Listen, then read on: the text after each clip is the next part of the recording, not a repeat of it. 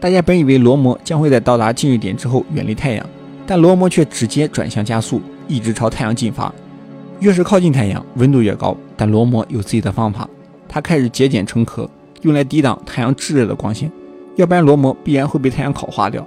罗摩离奋进号越来越远，船员们已经在奋进号上看不到罗摩的影子。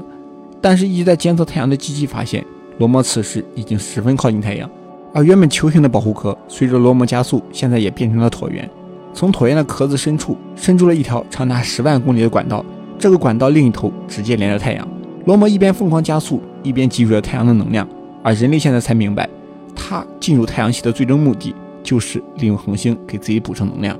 而罗摩对这个被自己惊扰的世界全然不感兴趣，而他接下来要做的就是离开这里。罗摩最后偏离了黄道面，向下进入了太阳系的南半空间，而这个方向正是大麦哲伦星云。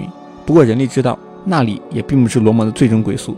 奋进号的所有船员完成了此次光荣的任务，这是他们的第一次接触，也是全人类的第一次接触。不过，罗摩最终去向何方，谁都不知道。正在休假的诺顿显然对所有事情都提不起兴趣，他现在满脑子都还是那个曾经自己待过的异样空间。他经常会在梦中惊醒，脑子里下意识就会想到，罗摩人不论干什么都是好事成三。好了。与罗摩相会这本小说到这里就给大家讲完了。不过由于时间关系，小说中有很多细节都没有讲到。如果有对这部小说感兴趣的同学，完全可以细致的读一下这本著作。我们手上的这本《与罗摩相会》是这部小说的最新译本，有些平时不太能常见的知识点，底部也会有更详细的讲解。《与罗摩相会》堪称科幻史上真正的神作，作者阿瑟·克拉克，科幻迷一定也不会陌生。二零零八年，阿瑟·克拉克去世，直接标志着科幻小说黄金时代的谢幕。不管是你看过的很多科幻作品，甚至说现代科技，其实都能在阿瑟·克拉克的小说中找到一些影子。